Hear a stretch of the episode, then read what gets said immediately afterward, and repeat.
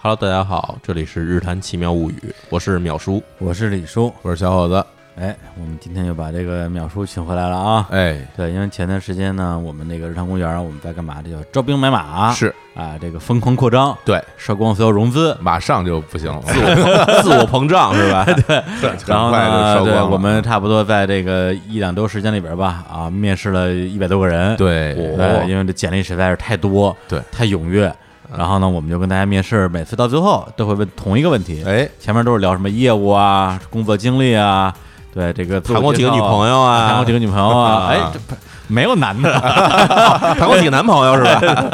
对，谈过然几后个呢朋友， 对对。然后呢，到最后都会问同一个问题，说：“哎，日坛的节目，哎，你最喜欢哪一档？”是对，这样也是我们一个用户调查嘛。对对，结果呢，到面试到第二天的时候，我们就换问法了。 这问题不问了，呃，对，就说哎，日坛的节目，嗯，你除了秒叔的节目，你还喜欢什么节目？对对因为对，所有人都说嗯这个日常奇妙物语，哎就喜欢杀人放火，我就嗯就没法聊了。我觉得我们平时老录一些什么聊什么电影啊，嗯什么音乐啊，这个这个常识啊，对啊，人文啊，就是全白聊了，文化嗯呀，就是没有刻意啊，刻意树树立所谓的文化类的这种这种形象嗯啊对完全在杀人放火面前崩 塌了，荡荡然无存是吧啊？ 对对，对我跟你说不主要堪一 击，对，其实我觉得可能你们这个面试可能是为了这个朝阳分局进行一个这犯罪分子筛查的活 动吧，对，所以呢，这个前段时间跟淼叔我们说不行啊，嗯看看来这这个还是得杀人放火。人民群众喜欢，哎，对对，喜闻乐见是嗯啊，那我们就从善如流，哎，赶紧找淼叔，咱们再聊两期杀人放火的事儿。是而且最近，因为我们聊了好多啊这个，呃，之前聊了两期科普的啊，对关于这跟踪狂还有睡眠的，对更早的时候聊两期这个爱情的，啊、对爱情奇妙物语》，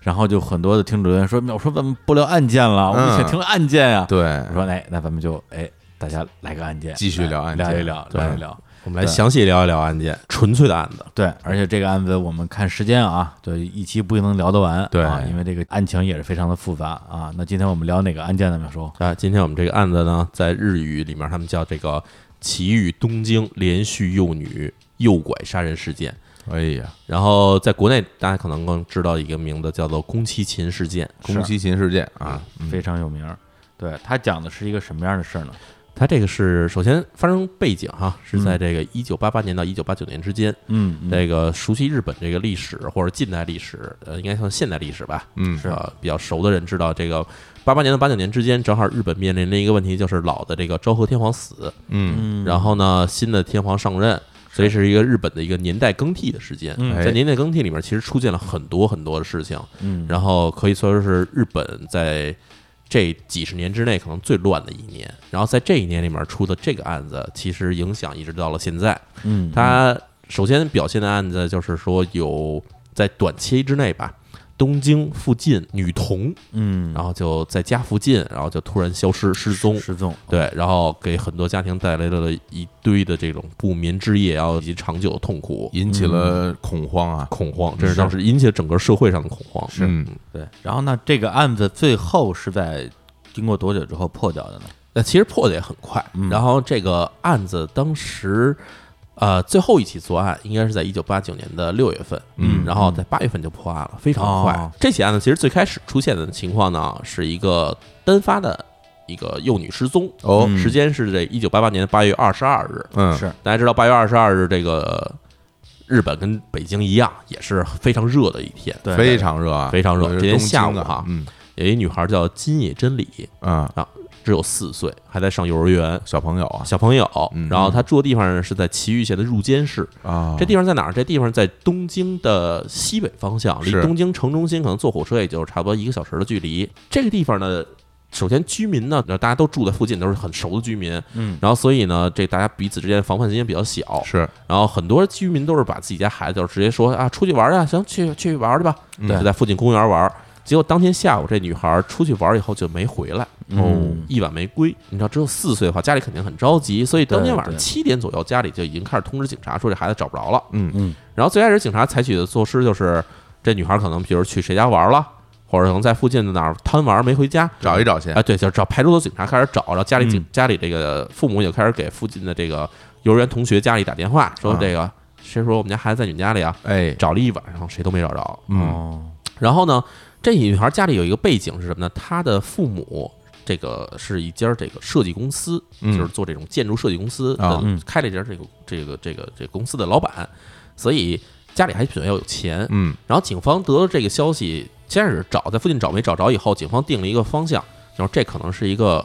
就是所谓的绑架啊，要赎金的，要赎金的啊这种。所以当天晚上十点以后，警方当地警方就开始派人去他们家等着蹲守。到第二天以后，就开始把这个你知道我们在电视里经常看到什么这个电话窃听啊、嗯对录音啊，然后跟踪啊这些班子就全派到他们家了，他嗯们家驻守驻守三天，发现没有任何电话来。哦，然后警方觉得很奇怪，因为你知道这绑架的话，一般都是绑架第一天开始就开始跟你要赎金，对啊，对？吧？然后开始跟你约要多少钱，在哪儿哪儿交货，对，拿着那个你的一个皮包，里边装着三百万日元，没错。然后呢，对拿着以后到一个桥上嗯扔到扔下桥去扔到桥底下，或者什么开到高速公路上，然后哎从这个哪库出口出去，扔到第几棵树底下之类的。对就像这种扔到什么垃圾箱里边儿，没错就是这哎种啊所以警方开始就是按照这方向去去定案的，结果发现等了三天什么都没等着，可能不太对劲儿。哎，警方也觉得嗯很奇怪，说这个人因为。日本的情况在于，他在七十年代的时候，其实有很多这种绑架案已经出现过了。是警方也就是是就是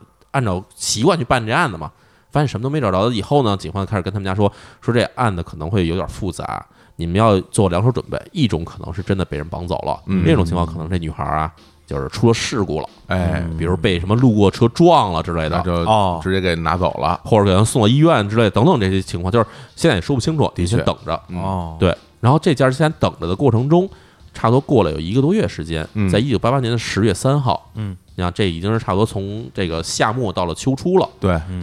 这时候突然还是在这个崎玉县，是在崎玉县入间市旁边的城市叫范能市，嗯哎，有一个叫做吉泽正美的女孩儿，嗯七岁，小学一年级，放学下孩儿不回家嘛，嗯对吧？在街上玩会儿。然后最后一次她被人看见是她跟两个同学一起走，在学校附近的一小路口分手了，嗯，分开以后让她自己回家。然后这是最后一次人看到她，从那之后她就没有再出现过，对又回家失踪路上了就不见了，在回家路上消失了。然后呢，下落不明以后，家属也是当天晚上报警。警察先开始也是这么调查，说，哎呀，可能这个，呃，绑架，嗯，或者是这个出了事故了，是嗯，对，但是因为这两个案子发生的时间虽然很近，并没有连续出现，嗯所以警方最开始没把这事儿跟金这之前这个金野真理失踪的案子联系在一起，也是按照说呃可能是绑架这事儿去办，哦，然后也是这么着跟踪，跟踪也是几天没有什么消息，，孤立的案子来解决的，没错儿。然后同时呢，因为崎玉县范能市呢，它这城市里面有一条河通过，哦，然后呢，也有人说这小孩儿可能是河边上玩儿落水了，嗯，然后结果从他消失之后的第三天开始，就是十月六号左右，然后当地的警方组织了大约有三十多人的这警察队伍，嗯，就沿着河岸，包括在汤河底，然后开始找这个女孩，哦也是一无所获，搜救队哎搜救队嗯一无所获。这个案子就到这儿以后就发生两起案子了，是然后又过了大约有两个月的时间，在一九八八年十二月九号，这个夏末已经到了冬天了，对，然后在崎玉县的川越市，我还是崎玉县，还是崎玉县哎呀，嗯然后有一个女孩叫难波惠梨香，啊，四岁，也是幼儿园的女孩子。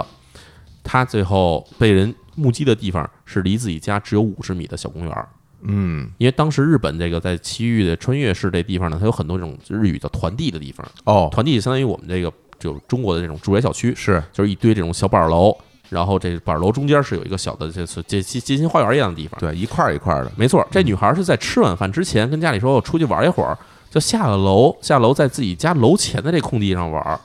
离自己家门只有五十米。嗯，结果玩儿玩儿一会儿，晚饭的时候没回家，哦，结果家里报警了以后，警察就来了。警察说这事儿不能小视了，因为已经在半年之内已经消失第三个女孩了，嗯而且在同一个县，在同一个县，这地方也差的不太远，嗯，彼此之间这几个城市可能中间也就隔个大约十公里左右的样子。嗯而且之前你还可以说是可能是什么被车撞了或者掉到河里了，这就对是家门口对丢了，对对，这肯定是人为的了，没错，所以警方呢开始对这事儿进行了一个等于是详细的搜索。嗯，结果第二天他们发现啊，找到了一个目击者，哎，当天跟这小女孩在一块儿玩儿有另外一个附近的邻居的小男孩儿。哦这小男孩儿当时也不大，也是刚刚这个六岁左右，没上小学的时候。嗯啊，对，然后结果他说我看见这个女孩儿了，当时她在哪儿哪儿哪儿哪儿。警方就说那你跟我详细说说。他说当时看到一个大约四十岁左右的男的嗯，把这女孩带到车上去了，哦，嗯然后就开走了。我这个非常关键的那个目击证据，然后这警方就说。就肯定问他说：“你确认就是丢了这个难波会离香吗？”嗯他说：“是啊，就是我们经常一块儿玩嘛，小朋友大家都熟嘛。嗯，然后那你看到这男的，第一他什么车？嗯啊小孩儿这么小，他也不知道什么车是啊他就说：“哎，好像是一白色的车啊，啊，是面包车还是这个小轿车？小轿车。”哦，嗯，然后还问他说：“啊，这这个人长什么样？长什么嗯样这然后结果这小男孩回答也特别让人无语啊。小孩说他戴一个墨镜，然后戴着口罩，然后看着像一个叔叔。哦，嗯，所以这嗯警方当时就跟这小孩的回忆啊画了一个这形象图，嗯对但是形象图让你什么都看不出来。对，因为一个大叔戴上一口罩，一戴一墨镜，其实真的是都差不多，对，对，很难找出他的一些个人的这种相貌特征。而且在在当时听到这个证词的时候，大家可能心里边也会有点富裕，因为对毕竟一个六岁小孩儿，对他的这个描述能力，包括他的记忆力，也难免会出现一些差错啊。要是让你说的话，你可能也说啊，这个人多戴一高墨镜戴一口罩，然后身材怎么样？对身高怎么样？对对，但是长什么样，其实真说不根本出来说不好，是对嗯但是从这事儿之后呢，警方至少确定了一个方向，很有可能这些小孩都不是遇到了事故，嗯，嗯，而是真的被人诱拐了。是然后最大的问题是在于这人诱拐了以后，他到底干什么？他首先不跟家里联系，嗯那这些小孩到底怎么着了？对对，这要是在中国啊，假如在中国发生的话，大家可能想到第一个就是人贩子，对人贩卖子了对，就把哎孩子卖了，而且对因为他是小孩儿嘛，没错，对对对，嗯哎，日本有这种人口贩卖的，没有啊？，真的吗？日本没有这个需求的原因在于，首先哈，嗯这个你也知道，人贩子很多是因为，比如说家里需要劳动力，啊，或者比如说哪儿哪儿需要这个延续家族。对对吧？日本情况在于，这个邻里之间的关系都非常近，而大家守法意识都还算比较强的。嗯你们家突然多一孩子，说不清楚这事儿，很有可能就马上被警方知道了。嗯，所以一般没有人，就是我在日本这这这这么长时间哈，研究日从本来从来的没听案件从来啊没听说过日本有说人口贩卖这个事儿，哦顶多有外国的人被卖到日本，比如说非法卖淫或者非法劳工，啊，就是蛇头干的这个事儿，对这是可能有的。但是你说拐卖儿童，拐卖儿童，然后卖到同时再卖到一个地儿里，这事儿就马上就会被人发现，嗯，所以没有人干这个生意。嗯，也就是也排除了这种可能性了，对，所以日本警方也没往这方面想，嗯顶多就觉得这人要不就是图财，嗯，要不呢就是可能是跟这家有仇。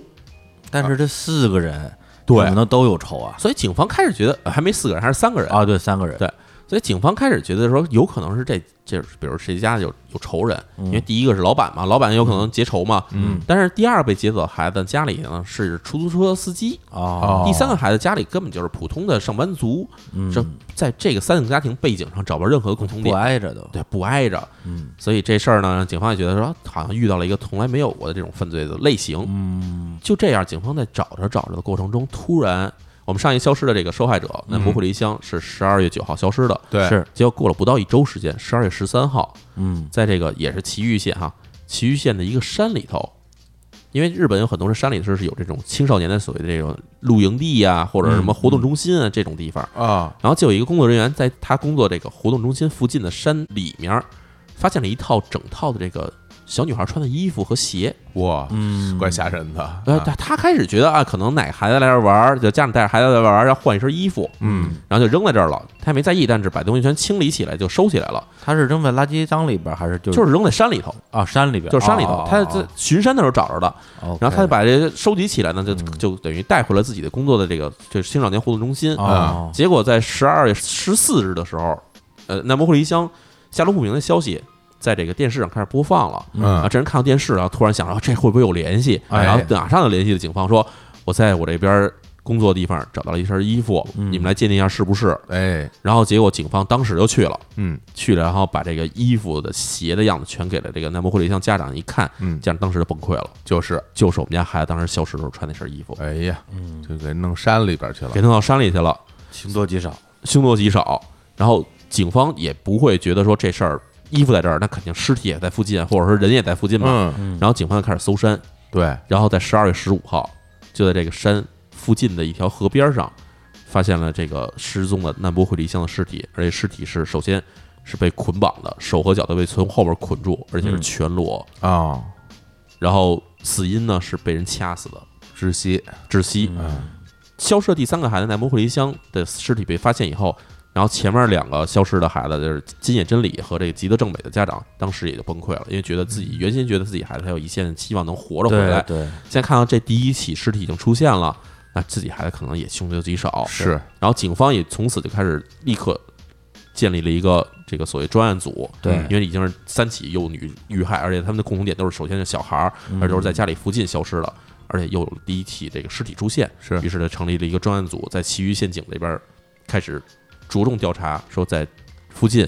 是否有可能可疑的人出现，嗯有没有有目击者？有没有目击者，然后嗯是不是有人在这个就是这个白色的车哎，嗯右拐他以后，在路上看到他，就开始收集证据。是，然后当年你想，这个发现这个尸体的时间是十二月十五日，嗯所以这首先离年底已经很近了，嗯，然后离圣诞节也很近。那大家知道，在日本在这个年底是有一个长假嘛，对，然后因为这件事情的影响，当年年底在这个日本各地带着自己孩子出去玩的人就大幅减少了。那肯定不哦不敢出去了尤。其是有家里有女孩的这些人，都会特别害怕。嗯，而且在日本各地，尤其是东京都附近啊，都增加了巡逻，街上巡逻。嗯但是呢，犯人就没露面儿，嗯然后大家都觉得啊，这人可能就这么猖獗作案是吧？嗯可，能已经逃窜了。哎，然后正是相反，在十二月二十号，也就是说，在警方发现了惠这个惠梨香的尸体五天之后，嗯，然后惠梨香家里收了一封信。哦哎，这封信是一些词儿，这词儿非常的没关系哈。啊，警方把这东西拿到以后，媒体也知道这个信的内容，嗯，然后他们就把这东西登在报上了，公开了，公开了，哦说这个首先这女孩失踪，然后家里收到神秘信件，嗯，然后你知道，就是日语词其实都是可以写成这个改成罗马字母的，对，所以这个这封信被公开以后，很多哦这个破译密码的这个爱好者，他们就开始去研究这封信的内容，发嗯现把里面所有词儿全拆开以后，能组成一句话，嗯，这句话写的是，呃，惠梨香不能起死回生了，真可怜。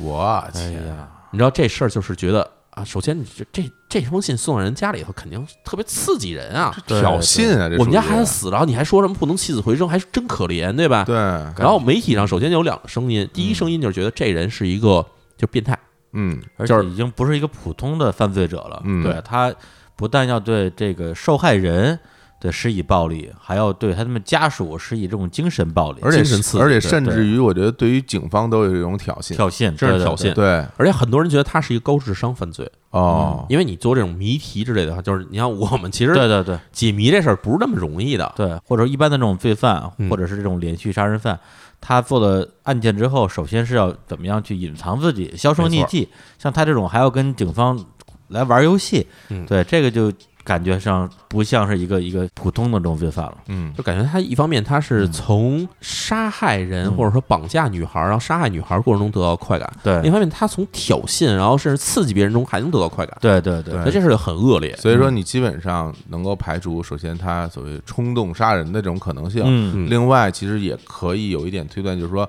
他这种行为可能还会持续。啊，对对对对因为他乐在其中，对，他乐在并其没中有要停下来的意思。没错对啊，对，啊，所以警方也一方面也很忐忑，同时也把这个搜索范围扩大了，哎，嗯因为当时人们认为可能这是一个流窜犯罪，但是收到这封挑衅的这封信以后，嗯警方认为这个人肯定还会再次出现，是是于是呢，这个情况已经不是其余陷阱控制了，而是把这个事情上升到了就是所谓日本的公安警察，嗯应该，因为它已经影响到公共安全的问题了。嗯是然后公安警察开始做了一个事情，这个事情其实已经牵扯到了很多人。哦他做的事情就是把东京附近，包括东京都、神奈川县、嗯群马县、啊，埼玉县，甚至是四城千叶县，嗯所有过往跟性犯罪以及跟这个幼女犯罪相关的人员全进行了大筛查。哇，啊哦，当时动员了上千名警察去进行筛查，嗯然后去查这帮人当时在这些就是现在已经知已知的三个女孩消失的嗯时间、地点，然后确定他们当时在干什么，哎，每个人去挨个洗他们的所谓的这不在场证明，所有有案底的这些人，所有人开始证明。然后这个事情首先它是一个时间很长，嗯，对，然后在警方开始洗的这过程中，清洗的过程中，嗯这个犯罪分子就从来没再没露过面儿啊哦，基本上消失大约两个月时间，躲起来了，躲起来了。但是按照警方的感觉来说，哈，因为他之前作案的周期基本上是一个半月到两个月之间，嗯所以警方预测这个人在十二月初做作案之后，嗯很有可能下一次出现时间是一月底或者是二月初。而且甚至因为我们之前聊了好多案件了，嗯关于这种连环杀手啊什么的，对是好多人他其实是越来越快，对，他会加速。他会加速，嗯他比如说一开始是两个月一起，然后后来之后他嗨了，然后人进入一种癫狂状态，他可能就没错一个月一起，没错，这甚至一周一起是都有可能。对啊对，，就像这就有点像以前那个美国那流窜杀人案的感觉，嗯对。嗯嗯，所以在警方觉得这人可能会再次出现的时候，果不其然，这人再次出现了。哦，一九八九年二月六号，这已经过了年了啊，嗯嗯在这最初消失的金井真理家门口啊出现了一个纸箱子。哦，这纸箱子是怎么发现呢？是这个金井真理的他爸爸，首先伤心，然后心里有事儿，嗯睡不着觉，嗯早上起来五点半，就是他就醒了，醒了，一开门发现门口有一纸箱，然后这他觉得很奇怪嘛，拿拿进来打开一看哈，嗯，毛骨悚然，这纸箱里面是一个人的头骨，人的头骨，啊人的头骨，而且是一就是你知道这个头骨一看就是首先它有好多泥，有好多草裹着它，嗯然后好像还被烧过，哇，然后还破裂了，就是脑脑袋的地方已经碎掉了，嗯然后里面还有一封信，然后还有一堆照片儿。哦，金井真理他爸就反正很害怕嘛，嗯啊然后先是拿照片看，照片是拍立得拍的，就大家知道这一次性相一机次嘛，成像啊对，一次成像。然后里面有什么呢？有一张照片是粉色的短裤，嗯还有一张照片是这个这红色凉鞋。他爸一看，当时就哭了，就是他这女儿全是了他女儿消失的时候，就是失踪之前穿的衣服。嗯然后呢，这封信里写的什么呢？这封信里写的几个词，嗯一个是真理，嗯真理就是这个金野真理的这个名字嘛。嗯然后呢，遗骨嗯烧烧的烧毁的烧，嗯然后证明、鉴定这几个词，嗯那反正也意味不明嘛。嗯，但是，但是这句话意思到最后大家才明白是怎么回事儿。啊哦，当然，从这几个词以及从这照片上来确定的话，警方首先决定这很有可能就是金野真理的遗骨了，是啊然后进行了司法鉴定，确实如此。这哦，太令人愤怒了。你想这个自己家啊闺女被人诱拐走了以后，对，然后过了几个月收到是自己家闺女的脑袋，嗯，这事情简直就是你知道，所有人我觉得都没法接受这个事情，而且是只剩骨头了是吗？就只有骨头了，哦而且是烧过的骨头，还有带着裹着泥和草，就是明显他好像是被嗯埋过或者被丢弃过，然后再给烧了以后再寄回家里。嗯对，这让我想到几个点，一个是说，首先，呃，他知道这个女生的名字，对对，说明就是他也一直在关注这个相关案件的一些报道，对，对。嗯然后另外就是说，这个人真的是非常的疯狂和大胆，而且很残忍，对，我我就说啊，因为这个东西出现在生活人家门口的，对他不可能借助其他人外力去送这个东西，他就是自己送过来的，而这个这这个事情它本身是有危险的，而且可能被抓的，而且最奇怪的是，你知道日本他们是有这个早上起来收报纸的习惯的，嗯，对，就有小哥骑着车去送报纸。嗯嗯这时间是什么呢？就是日本上基本上送报纸时间是在四点一刻之后到五点之前。嗯哎这因为我在日本熬过夜，我见过人送报纸， 对。嗯然后，所以当天往他们家送报纸那个人到他们家的时间是四点半左右。嗯，然后据送报纸的人说，我当时去他们家是没看见纸箱子，嗯，太嚣张了。那所以等于警方四点半以后才送过来，卡着，点儿来的，所以警方首先就判断哈，要不就是送报纸人送来的纸箱子，先查这份报纸的对，查反但这人肯定确实没这没这关系。啊然后就发现这个人很狡猾了，啊，他先摸清了送报纸人每天几点到这地方，对，然后又摸清了这家人几点起床，嗯然后就在卡着点中间这一几乎不到一个小时的时间里面，把这纸箱子放在他们家，然后再不动声色的离开，你想他为了卡这个点儿，他就得做多少的这种调查的工作，对，相当执着了吧，相当的疯狂执着，而且心思缜密，心思缜密，嗯对。然后家里人肯定说这个头骨呢，肯定当时受不了、啊，哎疯，了这叫，绝对疯了。嗯，然后首先他爸爸就非常愤怒，告诉嗯我一定要亲手抓人，我要把他杀掉。一定，然后他妈妈当时反正病倒了，嗯因为家里这个这这个小女孩儿，我们因为广播里面是没法看到这个照片的啊。嗯，对，金眼真理的小女孩长得特别可爱，真的是小洋娃娃一样。嗯，然后家里含辛茹苦的是给她养到四岁，都当宝贝儿似的养大了，结肯果就定啊，这眼前只剩这一个头骨，嗯这谁受得了啊？是要是真有人把我们家猫杀了，弄成这样，我都要给人宰了，必须啊，冲锋枪啊，那绝对的，就是杀了他，然后给他脑袋砍下来烧了他之类的，对，然后送到他们家去对，，送到他们家也绝对是这样。嗯嗯，然后家里人觉得这事儿就首先没法接受，警方也觉得这事儿很挑衅的时候，对，就过了几天，哎嗯二月十号，嗯。也就是说离他送头骨这一天，基本上也就过了在四五天的样子。对，插一句，这时候已经是平成时代了，平成时代了，已经是平成元年了，平成元对。年了啊。然后朝日新闻，嗯这是一大报纸嘛，嗯收了一封信，嗯，上面写着犯罪声明。哦，然后结果这帮人就开始给拆开要看怎么回事嘛，嗯然后看这署名哈，首先这个信封上肯定有这个就是寄信人的这个名字跟这个这个所谓的住址嘛，嗯，住址写的是崎玉县所泽市， 还真写，其余线索则是离这个案发这几个点也都不远，嗯基本上是构成了环绕东京的西北部到北部的一个小圈儿。哎，然后这人号称自己名字叫金田勇子，嗯，对，但然后是大听家着看是一着女人名儿，对女人名字嘛，啊嗯，然后打开信以后呢，写啊，这里面写说，呃，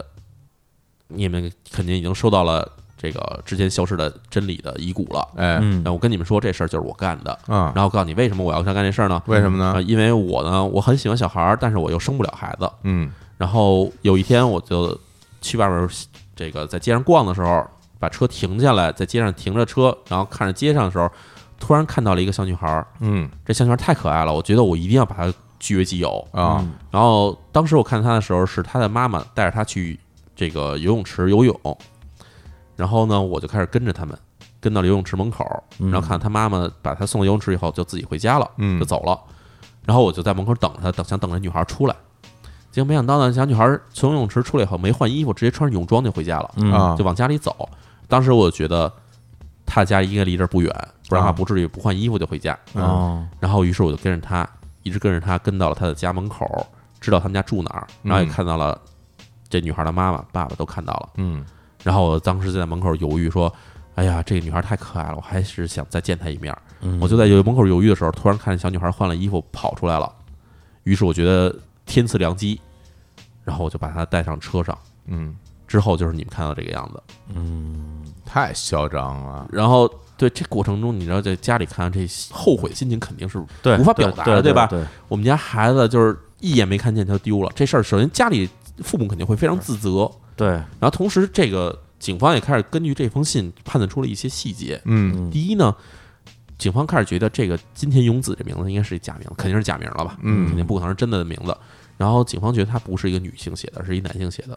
为什么呢？是因为这个人他在写这封信的时候是首先表现出两个欲望，一个是嗯倾诉欲，啊，嗯还有一就是要把自己的行为合理化的这么一个诉说欲。啊，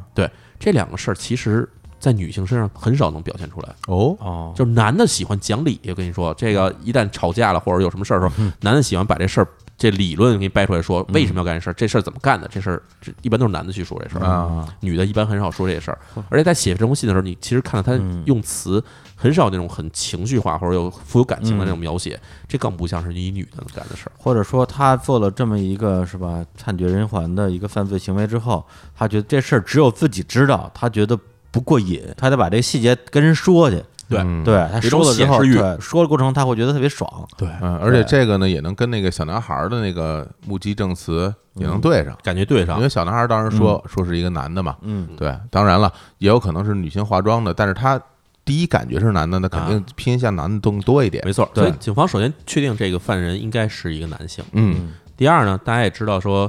这个人他写这封信的目的，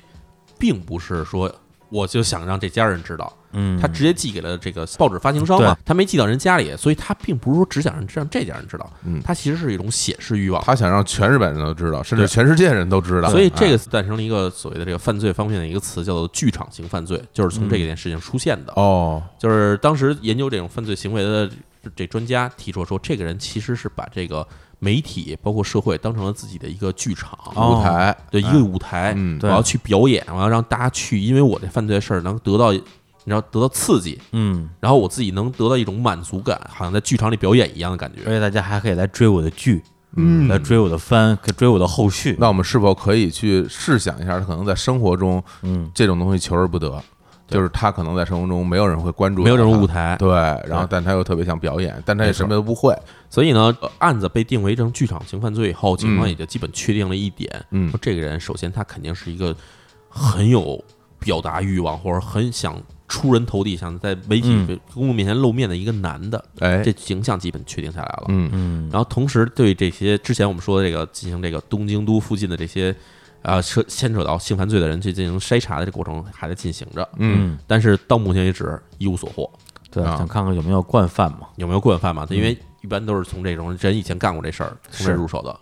然后呢，呃，家里金野这个金野真理家里收到这个遗骨以后哈，大约准备了有不到一个月时间，啊三月十一号，金野真理家里给他办了一个小的葬礼，嗯尽管没有收到所有东西，但是至少有这孩子脑袋了。是，然后呢，就给他办了一个小的葬礼。嗯结果没想到，在葬礼当天，金野真理的家里又收到一封信，这封信上写的说：“谢谢你们给他办葬礼，太谢谢你们了。”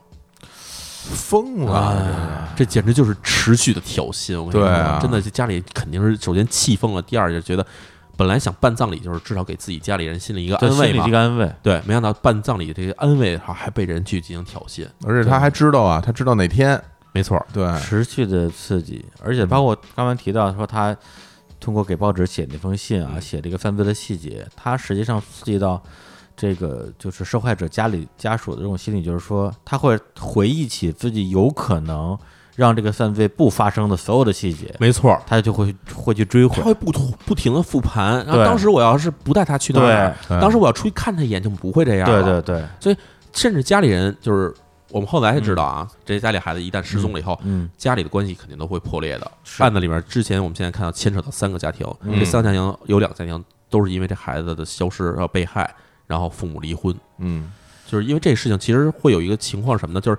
父亲跟母亲没法去面对彼此，是是是，是是，他觉并得并不是说谁去怪谁，对。对，简单当然，最开始可能是争论，就是说，啊，这事儿你怎么没跟着他？对啊你怎么没看好他？对啊之后觉得说，为什么我也没做好这对些事儿？对对然后对对对就有这些争论的这些结果，造造成就是说，两个人之后没法在一起生而活下且去了。本身你可能嗯大家没有说到那个程度，你这不断的写信挑衅人家，人家肯定就会想到这个事儿没错对，啊，对，开始是没法原谅自己的另一半儿，到对最后其实是就没法原原谅自自原己谅自己。是是，嗯，那这个跟这个在中国其实有很多这种，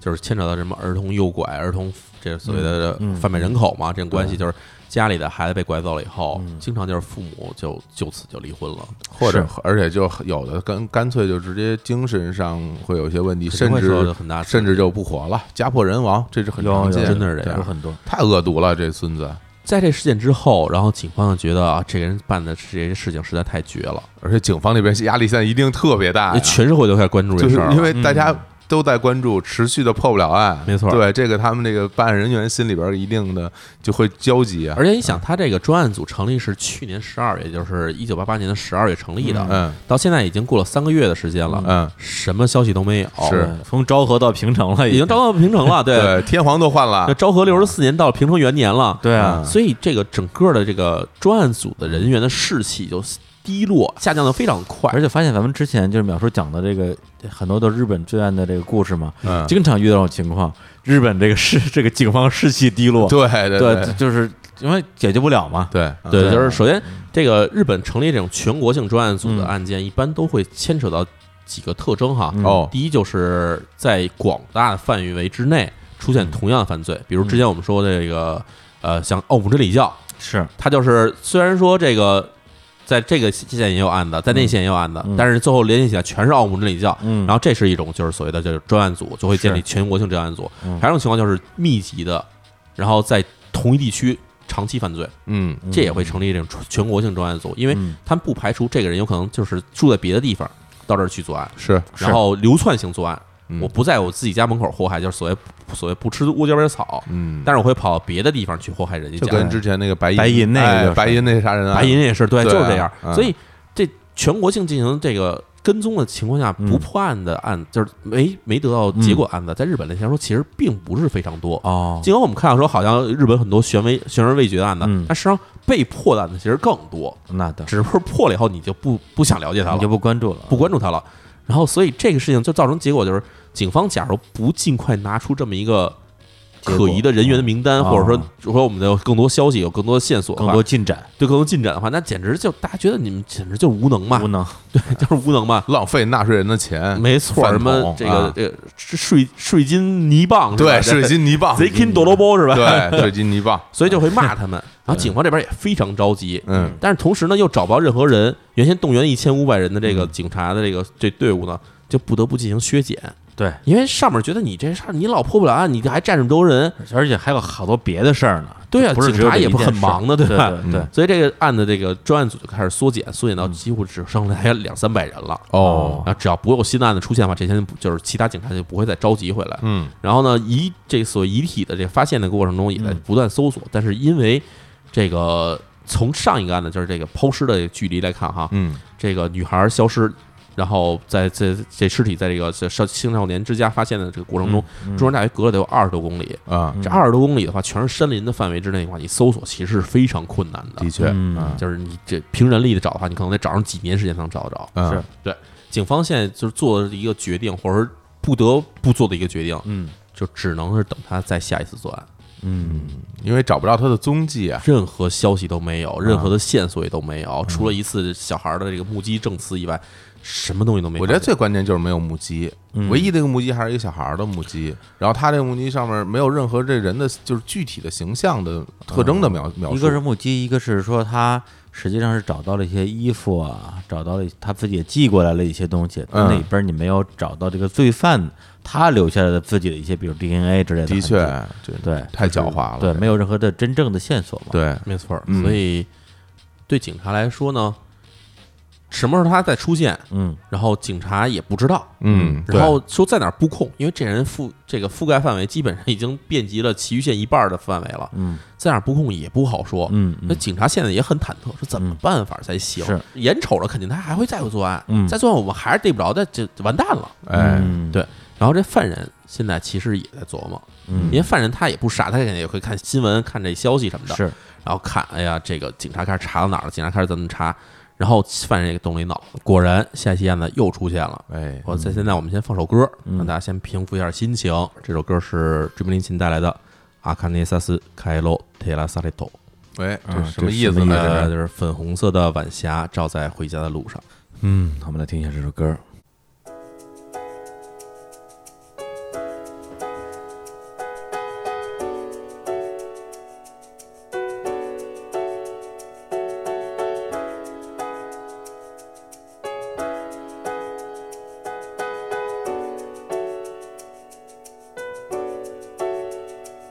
いつもの交差点で彼は頬にキスするまた約束もなく今日が海の彼方に沈むヘッドを耳に当てるアイルランドの少女が歌う夕暮れには切なすぎる涙を誘い出している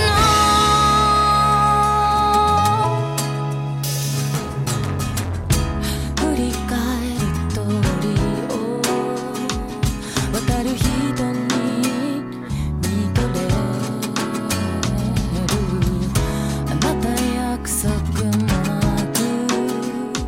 誰がビルの彼方に消えるヘッドを耳に当てるアイルランドの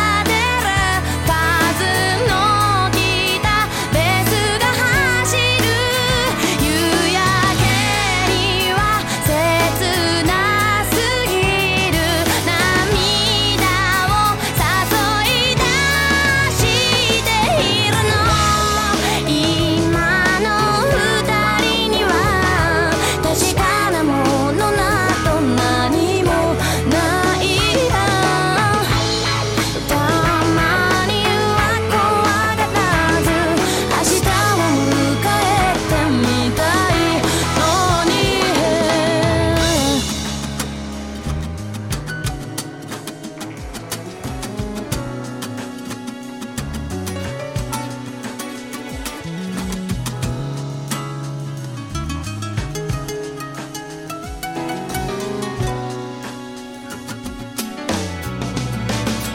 I place the headphones on my ears and listen. Someone sing that song. 哎，嗯，刚刚我跟那个淼叔还在聊这个事儿啊，就是说这种所谓同理心的问题啊。嗯也刚刚我们提到一个词儿叫这个正义的朋友，嗯，对对，就正义的朋友何以成为正义的朋友，就在于他有同理心，他能够知道那些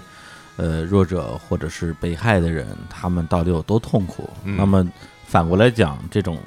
极端的变态的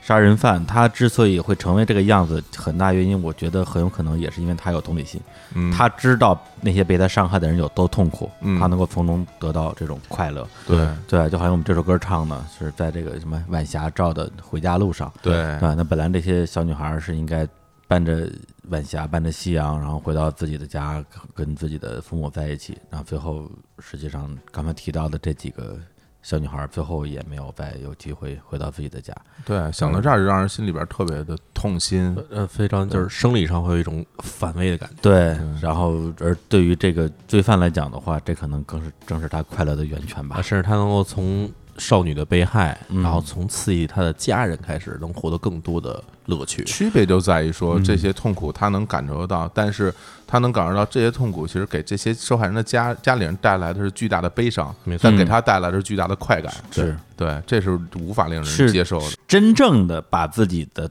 快乐建立在别人的痛苦之上。没错对这个不是我们平时开玩笑的那个说法了。而且真的就感觉上，就是经常我们会看到有些人干了坏事儿以后，全社会去谴责他，嗯，但是这些人反而会因此得到了极大的满足哎感，洋洋自得，洋洋自得，甚至可能还变本加厉。真的那关个关注感，对对，那个什么高铁占座男，对对对嗯对，就特典型儿那个那个。对，就是有那种恨不得全社会都想杀了他，但是他还觉得特别开心。对，啊就是你们拿没办法儿，对，你们最后也杀不了我呀。同理心这个东西，我们经常会说有的人没有同理心，嗯，但是我觉得同理心有，你还需要就是能够从别人痛苦中能想到说这东西有可能是我的痛苦，嗯，或者从别人那种绝望的感觉中自己也感到绝望，嗯嗯，而不是说从别人的绝望中感觉到自己很爽。对我能对别人施以痛苦，而有一种那种就是我是统治者的这样的一种一种，没错，尤其满是足感在正当情通过正当的手段或者嗯正当的情况下，他无法去伤害别人，嗯然后或者说刺激到别人，然后用这种方式，他能获得一种扭曲的一种统治感，或者有扭曲的这种所谓的强者感。嗯，这真的是有一种变态啊了。嗯，来，我好们，继那我续们接着接着来说，啊，就是下一次的案件的发生，没错嗯，在这个上次我们讲到说办葬礼，这个给这个真理小朋友办葬礼，然后他去寄了一封信去刺激他们家。嗯在这封信寄出之后三个月以后哦，三个月了啊，已经到一九八九年的六月六号了。啊嗯然后地点也不再是祁煜县了，而是在东京啊，啊。东京在东京的东部有一个区叫江东区，我不知道大家听说没听说过。啊嗯江东区那边呢，它首先特点就是它靠海，嗯，然后有很多这种普通的居民的这种住宅区，是同时靠海边的地方呢，盖很多这种高层的这种住宅区。啊哦，有一个地方叫有名嗯阿里亚街，啊对这地方呢很有名，就是它首先它是一个比较现代化的一个地区了。啊然后公园盖得很气派，然后有很多这种什么网球场啊，啊什么什么足球场啊，嗯，然后这个大片的户外绿地啊，然后很多高层楼，其实是一个比较怎么说是比较高档社区。嗯然后在这地方，六月六号晚上六点，有一个叫做野本玲子的女孩，五岁，嗯上幼儿园的时候，她在自己家附近的公园玩儿，结果再没回家。哦对，然后呢，之前所有案件都是在崎玉县，是所以祁煜县家长都已经非常害怕了。对然后东京这边只是耳闻这些事情，因为毕竟离自己还有点远。嗯，家里就是很多很多家长可能并没有想到说自己家的孩子可能会这样。是在东京的西北部嘛，对啊埼玉，嗯然后没想到在东京的正东方向，嗯哎，这边出了这名案子以后，当时人就炸了。嗯那社会上就在想说，哎呀，这个人竟然流窜到东京来作案了。嗯在这事情不久之后，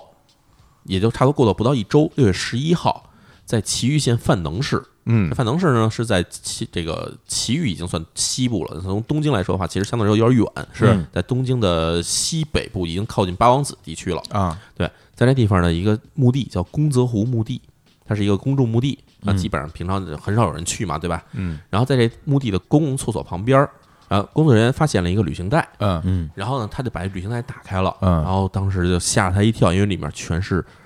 断掉的人的肢体，哦肢解了，被肢解了。嗯然后他当时马上报案嘛，警方来了以后，开始把这个袋子里面这些肢体拿出来看，然后发现身体被切成了三段儿，嗯然后手和脚都被分别锯开，然后放在一边儿。嗯然后警察一看啊，这个一看就是一个幼女的尸体，因为她比较小，呃尸体比较小嘛，嗯是嗯对，但是发现没有脑袋，哦，没有脑袋呢，然后警方肯定也可以鉴定嘛，就是从这个这个这个血型啊，这个身体特征啊，包嗯括 DNA 鉴定，然后警方经过了大约呃几天时间吧，嗯最后鉴定出来啊，这就是失踪的之前失踪的野本玲子。啊，就是东京的这女孩儿，东京的女孩儿，那从这儿，我觉得我作为一个就是呃，就是旁观视角吧，嗯可能我会有几点想法或者分析。嗯就第一，他把这个旅行袋儿啊，放着尸体旅行袋儿放在一个工作边儿上，嗯，这个我认为是故意让人发现的。嗯对，因为他如果是想要毁尸灭迹的话，他没有必要做这件事儿。对你扔山里就好了嘛。对嗯对，这是诚心的，对让人发现的。对，第二个就是说，她这个小女孩失踪是在东京那边儿，嗯但最后呢，这个尸体又是在崎玉县被发现的。嗯对对，所以这个到底是之前那个罪犯啊再次行凶，还是模仿犯罪，嗯，是吧？这个有这种可能，对吧？这种嗯其实现在是判断不出来的，因为第一地点跟之前不完全一样，没错对第二个手段不完全一样，没因为错之前没有碎尸这样的一个，没错没错这样一个一个过程。而且其实我自己分析哈，嗯我自己想说，像他这种犯罪的者的人格啊，嗯他的类型，其实他是希望更多人见到，嗯，而且他其实。如果我判断的话，他一定会去东京，因为东京是是首都啊。嗯对嗯你是首都作案，风光啊。就从他的角度来嗯理解的嗯话，对而而且呢，就是如果他在首都做完案之后，如果再再去弃尸的话，嗯我觉得他恨不得我估计他得扔到皇居里他才爽。对对，他得扔到特别有影响力，这种这种秋叶原那种人特多的地方，他可能会得到更大的满足感对，那种被关注感。不，其实是这样哈，就是我对这事儿也有想法，啊嗯，就是第一呢，就像刚才李叔说的是，嗯他扔在了一个这个一个湖附近的墓地的公厕所旁边，他嗯确实想让人找到，嗯对但是同时他有一个矛盾，就是不想让人太快找到，有点胆怯是吧？就是他有点儿，你知道，就是其实可能是一方面是犹豫胆怯，嗯另一方面他可能也有一个自己就是觉得时间越长，这尸体被发现的之后，嗯越难断定这事儿跟他作案有关系，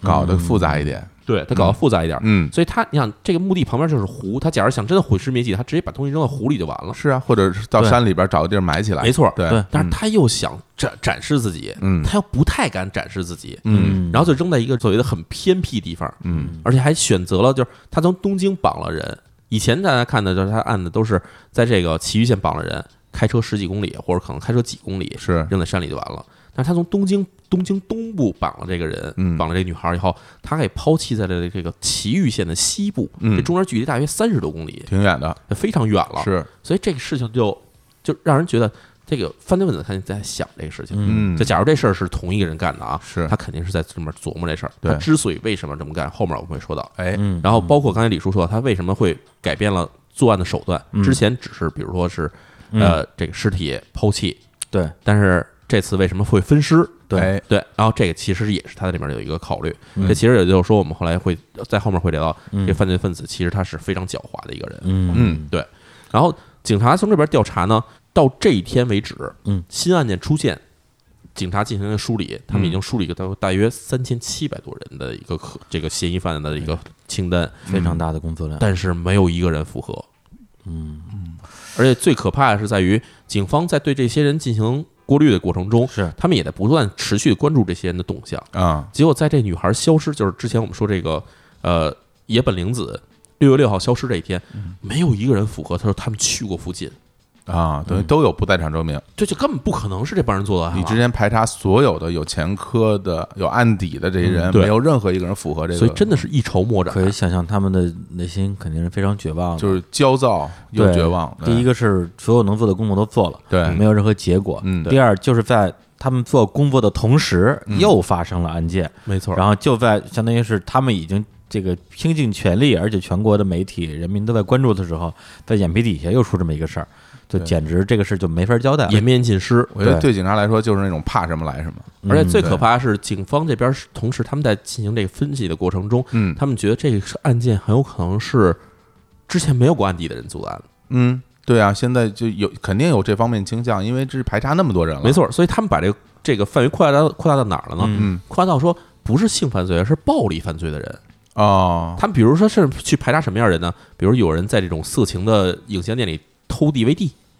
啊，啊，比如说甚至可能说，哎，我去专门去买这个，比如跟这个残害女孩相关的这种录像或者是书籍的这些人，开始排查这些人，但是这个名单就简直就嗯太大了，就没法想，就首先他大部分购买行为是匿名的，嗯对，你根本找不着。然后你要叫找这些人的话，叫翻他们有轻微的犯罪行为去翻这个案底的话，嗯，这个这名单就非常非常庞大。对，而且就是刚才也提到说，呃，他们通过筛查这个过程去找这个犯人，呃就是你可以说效率是非常低的。嗯，对，那他们可以说不能说期待的吧，就是他们等待的，也许就是通过下一次对分配的过程能够给他们留一些线索，没错，结果也没有，而这就次犯罪还，是没有，而且这次犯罪跟前面犯罪的风格又又不一样又。大大变，对，而且你说是不是一个人都不好说。所以很多警嗯方自己内部声音也在说，说这可能是一个独立的犯罪，或者对模仿犯罪一类，模仿犯罪。对对，嗯，包括他们查这些有案底的人，其实我觉得的确也有道理，因为像这种级别的犯罪，连续杀人、诱拐，然后还去做一些分尸的动作，嗯，哎会感觉说这起码应该是一个老手。对，如果说一个一个新人没有任何犯罪记录，一上来就干这么一个事儿，嗯，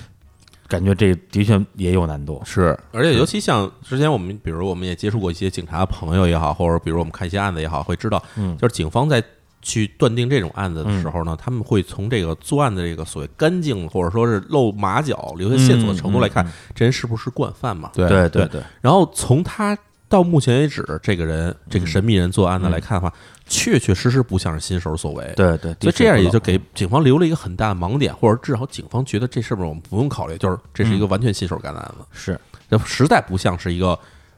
可能是没有任何案底的人去做的，而而且、嗯且就算是大家判断说有可能是新手，那我哪儿找去啊？没错，对，对啊，那就完全没有，有线索。对，完全就大海捞针了。对对，这就好像比如说我们国产的这个刑侦片儿里经常会说嗯，说这个两口子。这个媳妇儿死了，那嗯第一嫌疑人肯定是丈夫，是因为你肯定要从身边最近的人去下手调查嘛。对对对，嗯所以警方在这方面什么都找不到，同时他们也只能说去寄希望于说这个人，嗯，能够在什么时候再去，比如说寄个东西出来啊，或者说啊去进行挑衅啊，对通过挑衅这件事情暴露自己。对，因为他们相信这个人他是有自己的展示欲的。嗯嗯，对，然而事情突然有转机，嗯，就是警方在这时候在进行搜查的时候，突然从一个东京八王子市，大家可能知道八王子市其实是在东京的最西部了，已经嗯就是已经接近了山区了。嗯，然后这地方就是是它基本属于就是，假如你听说谁住在八王子的话，觉得这人基本就已经出了东京的感觉，就跟北京住门头沟一样的感觉了。嗯哎嗨，对，嗯然后在这地方突然有一个小这个派出所给这个专案组打一电话，嗯，说他们逮着一个现行这个猥亵犯，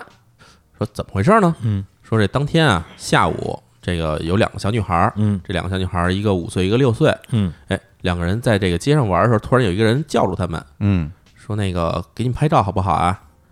然后人家小孩儿就就答应了，结果这人就把这俩小孩儿全带到车上，哦带到车上，然后就开始就带着他们走了。嗯但是恰巧经过当地，就是他这俩小女孩玩的地方，就是这小女孩家附近。啊他爸爸刚开着车从外面回来，看自己女孩上别人车了，嗯哎呀，他爸就开着车跟着人家了，哎跟，着这车这。必须啊，搁谁都得跟着啊。结果呢，就发现这车开到了这个东京那边，就是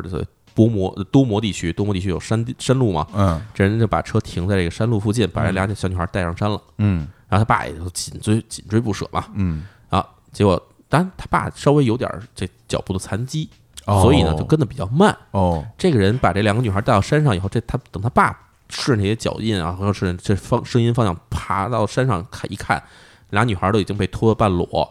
嗯然后这人正拿着照相机拍照呢。这他爸当时就急，拿着棍子就上来，告诉你干嘛呢？嗯然后这个人一看这事儿，当时也就害怕了，啊呃，就直接就愣住了嘛。嗯他爸上去一把把照相机夺过来了。啊大，家知道现在现在大家都是数码相机，那时候没有数码相机，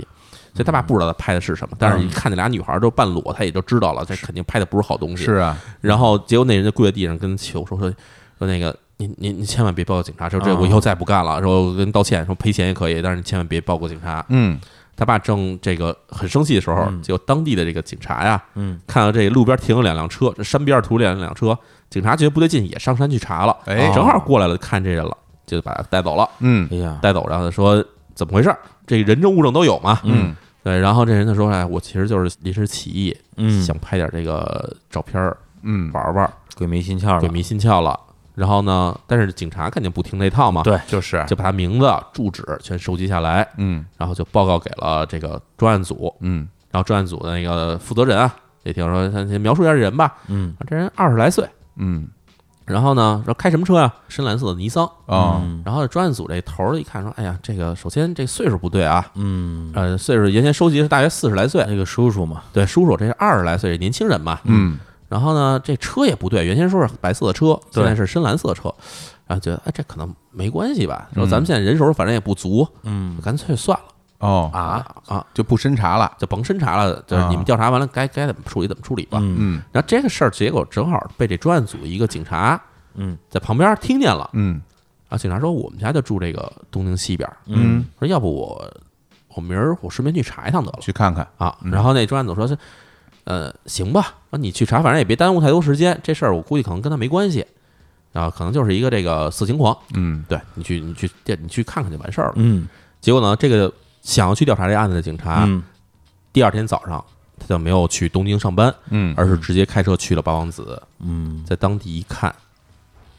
他发现了很多蛛丝马迹，然哦，后以及一些可疑的现象，让嗯他当时心里就确定，就是这个人做的案子。然后这个人的名字就叫做宫崎勤，哦，具体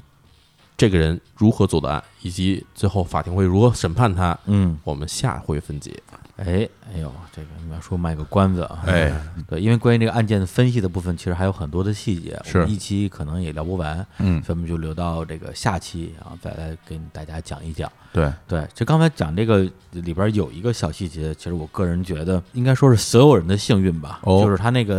相当于最后那个案件啊，就是那个女孩的父亲不是说腿部有残疾，然后追到山上了嘛，嗯然后宫崎勤他当时采取了一种，第一是他采取了一种不是暴力的方式，对而是低头认错呀，对可能想逃跑啊，类似于这种。是第二个是正好警察路过，对对，因为他如果是二十多岁年轻人，如果对方的父亲身体各方面体力不是很好的话，就是很有可能搏斗起来，，对搏斗起来的话，未必是对手，对，对，很可能就是到最后会造成更大的这种伤害，是然后拿他也没办法，也不会有什么证据。嗯，对，这个其实就是挺哎不幸中的万不幸中的吧万幸吧不。幸中的万对，幸。至少，但是我作为一个旁听者，我听到这一刻，我心里有一块石头落了地，至少这人逮着了。嗯对，当然我还很想知道最后他最终该如何审判他，或者嗯该如何惩罚他。而且他对他具体做了一些暴行，到底是有多令人发指？嗯这些都是在我们下一期的节目里会谈到的东西。嗯，是嗯而且刚才就是聊到他之前不是呃冒用一个女性的名字，对是吧？说这个我是罪犯嘛，哎对，里边有一句描述啊，这个就是说我因为自己生不了小孩儿，嗯所以特别喜欢孩子什么之类的。嗯，说实话，我听到那句话的时候，我突然之间就打了个冷战。哦对，因为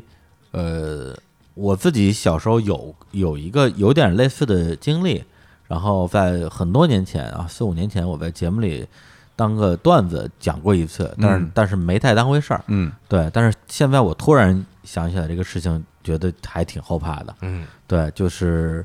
我上小学可能三四年级的时候，嗯比较小，应该也就十十岁左右吧。嗯，然后那时候老去游戏厅玩儿，对，因为呢就是没钱买游戏币嘛，这个我们节目里都都说过，啊普遍对。现象。对，所以最大的一个乐趣就是看别人玩游戏，对永远在看别人玩游戏。那那时候我们门口有一个门头沟影剧院，然后旁边就有一个游戏厅，我就老在那看着。结果有一天突然之间有人啪拍我肩膀，说：“哎，你怎么那个今天过来了？”然后我一看，我说：“这人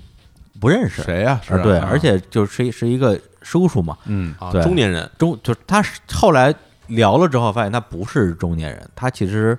应该也就三十岁不到。嗯对，但是他因为他整个头发都是白的，所以我第一反应是说是一个叔叔，啊然后他后来解释一下，说他什么血热呀、少白头啊什么之类的啊啊，就解释了一下。然后呢，他他当时为什么跟我打招呼呢？就是说这个呃，因为他自己生不了小孩儿，所哎以他特别喜欢小孩儿。嗯然后呢，他就有很多的像我这个年龄段的朋友啊，嗯他称之为朋友，就是同妈期。嗯，然后呢，他跟我说说，哎，我认识一小孩，跟你长得一模一样，真的一模一样。对，哪天我一定要把他带过来，让你们俩认识认识。嗯对，所以我认错人了。啊，对，当时那时候我就小孩嘛，这对哪儿听得懂啊？我就我就对全信，对就肯真定的啊就全信，就说哦，这真有这么一个人啊。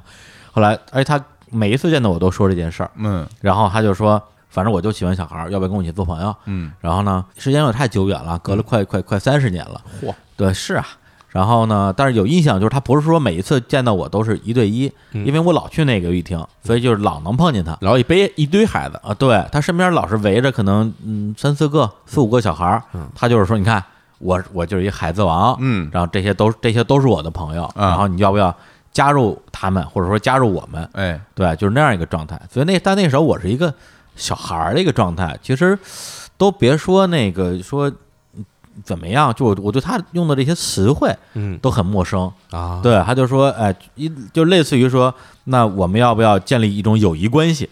你明白吧？就是类似于类似于这种措辞。然后对我来讲，其实我会觉得很很局促，不知道怎么回答是是礼貌的，听不太懂也，对，嗯，对对。但是我不能说我不愿意跟你做朋友，对，嗯我说啊，行啊，我也不知道怎么说，特别尴尬，特别尴尬。他就说，他他说，啊那太好了，说那个回头我送你游戏机。啊，，对，因为那时候就是小孩儿，其实最缺的就是这种这种，对吧就是就物质刺激，想对你想你所想，给你所给，对，啊然后呢，当然他所所说的游戏机不是那种游戏机，哎，那个时候你像那时候差不多是一九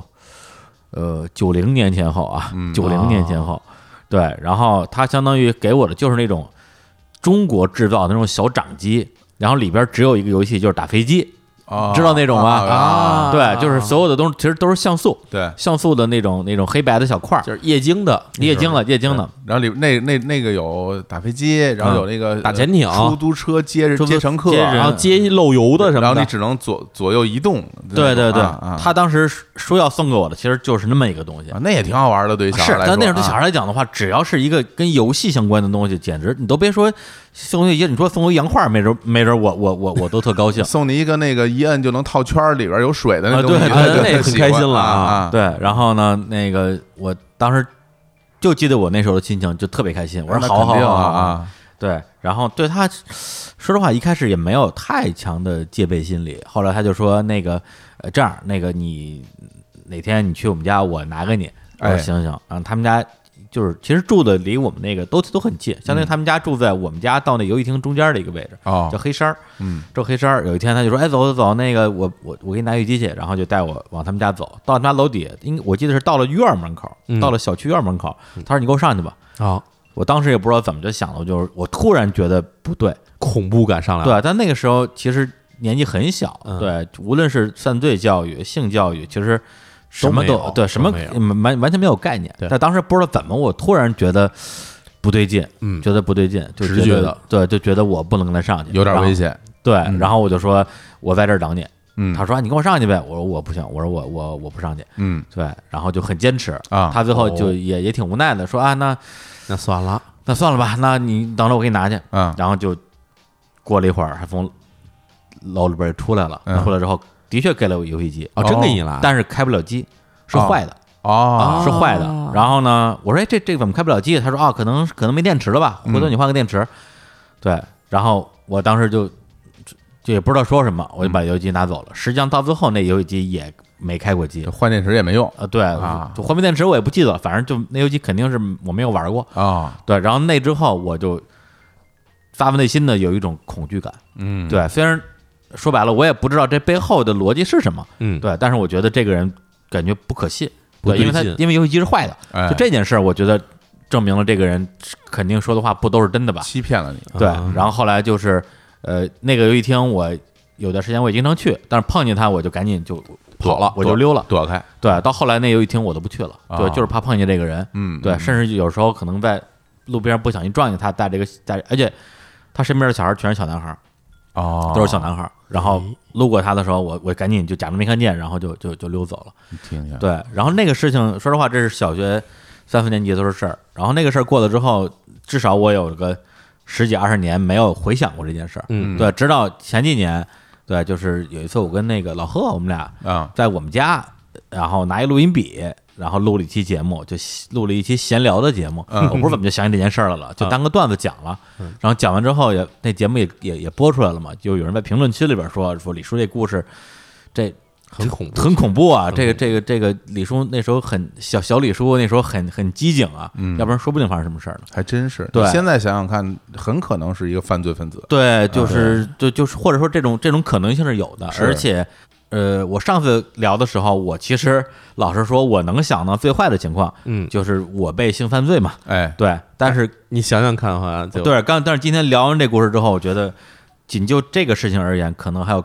更坏的结果，是对是是还是有可能有更坏的结果的。对所以现在想想还是挺后怕的，而且想想门头沟那边山有多，呃全是山，对不是全是山，我跟你说，北北京地理其实跟东京地理有点像，嗯就是东京也是北边儿山，西边儿山，嗯，然后西边儿山里头就是人迹罕至，出什么事儿都有。嗯嗯你看我们小时候，我记着，当然这可能跟这个、嗯呃时间来说哈，已经不是九十年代了，嗯已经差不多是两千年的时候了。是这个我印象非常深，应该是跟我同届的两个女生，嗯就是我们都是两千年参加高考嘛。高考完了以后，这两个女孩儿就是结伴儿说要去爬山，嗯去的是这个应该好，俩人跟家里说是香山，嗯但是呢，俩人爬完以后就没回来，啊没回来。然后家里就去，就是肯定找人去搜索嘛。啊而且当时这事情很大，嗯然后我记得当时应该是可能是就是很多什么护林队啊，什么什么武警都嗯去嗯搜山了。然后最后再从这个香山，香山有一条路是可以通到八大处的，你知道吗？嗯嗯听说过就这是件野事儿，山上有一条道儿，对，是在对山对脊上的对道儿。对，嗯然后结果就在这个山道上的一个，就是当然野山的这个有一嗯经常会有那种小砖房什么的，嗯呃，在这个砖房里面就发现了两个女孩儿嗯，裸体的尸体，然后最后确定是被奸杀的。就是两千年那个两千年前后高中的女生是吧？啊，就是刚考，跟我一样，跟都是刚参加完高考，高考吧，高考完，然后女孩反正就是，但但家里肯定是同步育那生当嘛然，那对，当而且然都是独生子女嘛。嗯，然后这个案子就当时是一个，至少在我们这年龄段里啊，很多人听说完了觉得很毛骨悚然的案子。嗯嗯嗯然后另外一案子其实也是在北京发生的，这个小伙子老师肯定有印象，就是在那高碑店儿的那个看流星雨的女孩遇害，那啊嗯个高碑店儿，就是在这个东边的高碑店儿，就那就是现在我们家楼底下呗传，对，媒对，大你们家楼底下，传媒大学这边儿，啊传媒大学那边儿。然后当时这片儿还没开发成这样，当时其实还有很多这个农田啊、荒地嗯荒地之类的。是然后这女孩当时跟家里说是看这个狮子座流星雨，对那对是九九年差不多。我印象里也是这对，事因为件，我上大学的时候我看过这流星雨，没错。然后当时去好像她是自己是跟朋友一块儿去，然后自己回来，嗯然后回来的路上，结果被人家就是路上截住，嗯杀死了。嗯然后这女孩好像当时死的时候也是高中生吧，可能是，嗯嗯对反正就是这个，虽然说跟我们这个这个宫崎勤这案子里面相这相比来说啊，受害者的岁数嗯相对来说会大一些，嗯但是其实不可否认的是，其实社会上还是有一批人的这种犯罪分三子嗯分，分子，他们目标其实就是这种未成年人。对对，然后所以最近这些年吧，我经常有时候在朋友圈里看到一些朋友嗯发一些文章或者转发一些文章，对，呃，主要还是就是家里有小孩儿的朋友，然是后就是就说对于小孩儿的这种呃教育，嗯就很小的时候嗯告诉他们什么是正常的人际交往，交往嗯什么是有危险的行为，对然后跟他们说呃应该如何去躲避这些人，嗯没错对，然后当然你看像我们小的时候，家里给的教育一般就是只要不认识人就不给开门，对是是是吧？？啊对，对嗯这是必须的首要的一然条，后第别二跟不认识人走，第二个是不能拿陌生人的任何东西啊对，不能是拿不能拿对吧？对，然后这个都是一种就是保自我保护的这种，嗯但是搁现在可能要更多一些了，因为很多很多的案件都是熟人作案，很多人你是认识的，有可能是你们的邻居，嗯有可能是你父母的同事。嗯，当然，我不能，我不是说这些人一定是罪犯啊，，对对对，但是有可能出现一些问题。这个时候就是就跟你说，哪怕是谁谁谁跟你说什么什么事儿，你一定要拒绝，什么对什么行为是不可以的，对让小孩知道，因为毕竟小孩他他自己没有什么判断力嘛对。嗯就好像李叔之前的那个、那个事儿，没有概念，对，就而没且有说实没有话，其概实念我想想，我当时小时候感觉嗯跟李叔的情况一样哈，就是你作为一个小孩儿，有一个比你别说比你年龄大那么多人了，嗯就哪怕一个子比你高的人，他跟你说话的时候，你都会觉得有一种权威感，对，嗯，就是他说什么，你可能会觉得啊，好像是对的。嗯，尤其从小家里就说你要听大人的话，对对，吧？然后所以来一他是大个人，大来人，他是一个大人，你觉得大人说话好像都是对的，是是是，所以就会有一种盲目的相信嗯他，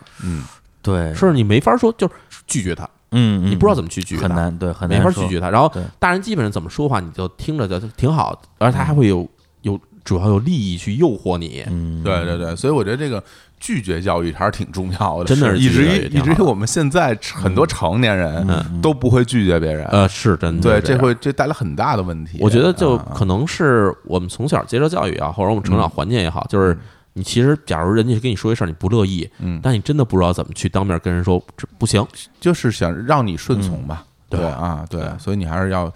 得得得教育，真是得教育，得是教育嗯而且就是说，说回来就是关于这个，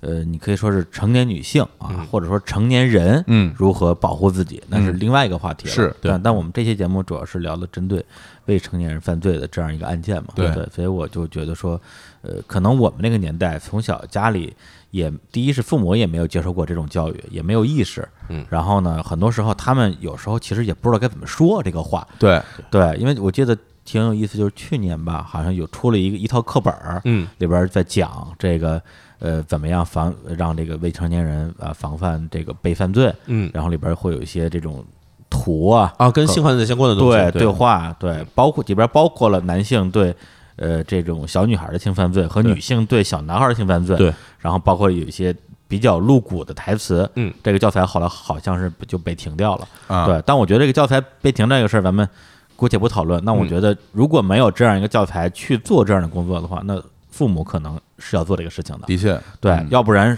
说实话，真遇到这种情况，对方说出一这么一句话的时候，这小孩儿都不知道什么意思，小孩就懵了，就不知道什么意思。没错，嗯嗯，对嗯，这个是挺挺挺致命的。对那么作为家长来讲的话，如果你你们家的性性教育比较保守啊，你不好意思跟小孩说他这句话是什么意思的话，那至少你得告诉他这句话，只要他说出来，马上你第一拒绝，第二你来告诉家长，对对吧？对嗯是对对对对，其实我觉得就是因为我想小孩儿在成长过程中啊，你接触的人无非就是家长、嗯亲戚，嗯然后还有老师老师，嗯所以这些人都是可信的人，嗯，产生一种影响，就是大人都是可信的这种概念，嗯嗯就是他不会像说我们长大以后知道社会有多凶险，碰上一些坏人、坏事儿什么的，嗯小时候真的没有这些概念，嗯嗯，所以他碰上这种事儿的时候，他其实不会想到那些恶性的结果，只是他不知道有什么恶性的结果出现。嗯嗯嗯，不过说实话，就是咱们稍微聊远一点啊，嗯我觉得就是说，因为我们小时候其实是资讯非常非常匮乏的时代，对是包括犯罪，包括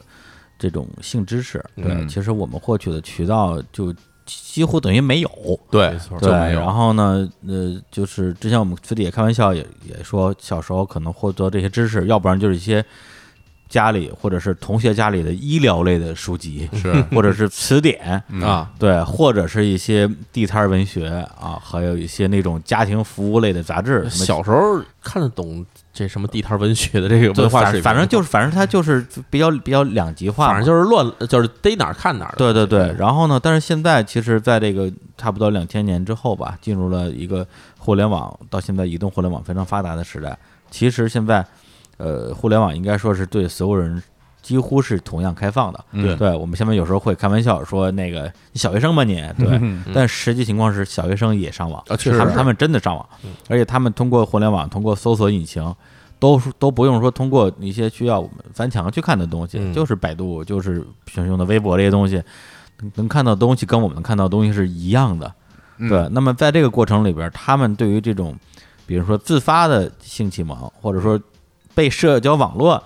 或者是被互联网带来的性启蒙，肯定比我们要早得多。对对，然后呢，那么这种启蒙对他们来讲，到底会不会帮助他们更好的进行一种自我保护？这个其实是我一直不是特别确定的一件事情。而且我觉得就是与性有关的内容其实非常多，还有大量的擦边球的内容。而且主要是我们对网上与性有关的内容，第一我们不分级，第二我们不分类。嗯就是假如说你真的有心的，你上这种、呃，无论是社交网站也好，嗯还是什么搜索引擎也好，你只要一搜与这个相关的东西，嗯甚，至不相关的东西，它有时候会给你跳出来。是然后这种东西，假如小孩儿他没有任何的这种预先的教育，或者有这嗯打个嗯嗯底儿，嗯，对吧？这些东西他拿过来以后，比如我们看有些东西可能是变态的，或者是恶心的，或者嗯是血腥的，或者是可能是真的完全就是社会不应该容忍的东西。嗯嗯然后，但是小孩儿他没有这底儿，嗯，他看了以后，他觉得有可能觉得这东西是正常的，或者嗯我觉得可以接受啊。这比如说，真的拿一个暴力的这个这个影片或者是视频图片拿出来看，嗯哦可是我们觉得这、啊不行，我有这个预先的这种，就比如道德准备嗯啊，我觉得这东西我不能接受。嗯但是有人可能会觉得，嗨，这没什么呀，我从小就看这些东西，这有可能会造成一种更扭曲的价值观出现。对对对，这所个以东西其实现在呃嗯我一直在思考一个问题，就是因为我们的所谓的文化嗯与亚文化它之间的边界是很嗯模糊的，嗯而且是在整个的互联网氛围中，它是处于一种探讨的一个阶段。嗯嗯究竟什么是所谓的主流文化，什么是所谓的亚文化，咱没有一个定论。所以在这一块儿，你也没法跟人家说这这东西到底对还是不对。嗯嗯嗯我们所谓成年人都面临这个困扰，那更何况小孩儿呢？嗯，他更没法去区分这个东西没了。错没错，但是对我我唯一的能够希望就是说，如果他们能够多接受一些资讯的话，那在自我保护这块儿，如果能有一些正面的一些帮助，嗯那是最好不过了。是对，对我们一直说就是对小信息你需要有引导嘛，对其他的部分，我们嗯我们在这儿其实也也说不清楚，对对对？吧？对我对们还是希望就是大家能够健康的成长，嗯不受到一些伤害，那是最好的结果。没错对嗯对对对，所以就是其实关于现代互联网环境对对于这种一茬又一茬的未成年人的这种影响，嗯在我看来，我觉得看可能是一个一个迷局，是，对，而且它对每个人的影响个体差异非常大的。对对对，因为可能我更小的那个小朋友我也不认识，我认识比如九五后的嗯小朋友，他们可能有的就说我我我们小学的时候就怎么怎么样了，我们上嗯初中的时候就什么都看过了，啊，所以就是因为我们这个呃，为了凑时长 嘛，对对对，然后最后也是呃，通过这个案件，我们自己自己也有一些思考吧，是对，正好在这儿也借机会探讨一下。对，那下期节目的话，我们会把这个案件的部分聊完，嗯包括这个案件本身和这个案件对日本社会后续的影响，嗯，对，包括在相当长一段时间内对日本这个御宅族啊、偶大库这个群体的，你可以说是污名化，对这样一个现象，嗯，对，我们可以进入一个深入的探讨。对，好，那我们就下期节目再听淼叔把这个案件说完。行，那我们就下期节目接着聊。嗯，最后呢，我们来带上一首歌，嗯这首歌是 Simon and Garfunkel 的一首歌，叫做《April Come She Will》。好，那我们就在这首歌里边儿来结束这期的节目。哎然后呢，也欢迎大家啊来订阅日坛公园的微博，还有我们的微信公众账号，都叫日坛坛公园儿儿。，哎，在这里边儿能够第一时间得到我们所有节目的更新的通知，嗯啊，而且还可以通过我们的微信推送查阅到所有之前淼叔讲过的这些关于日本的罪案的这些故事。对，行，那就在这首歌里边儿跟大家说再见，嗯，拜拜拜。拜拜。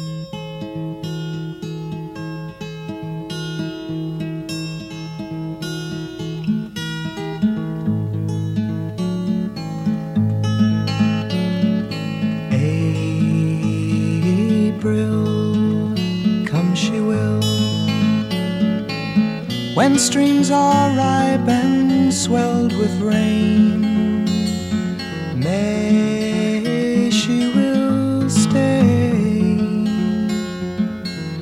resting in my arms again.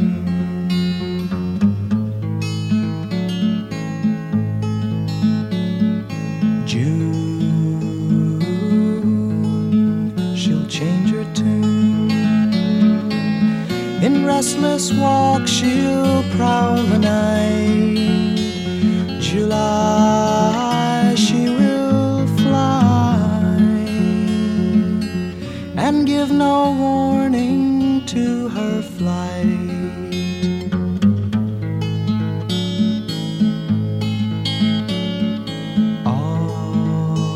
August, die she must. The autumn winds blow chilly and cold. September, I'll remember a love once knew has now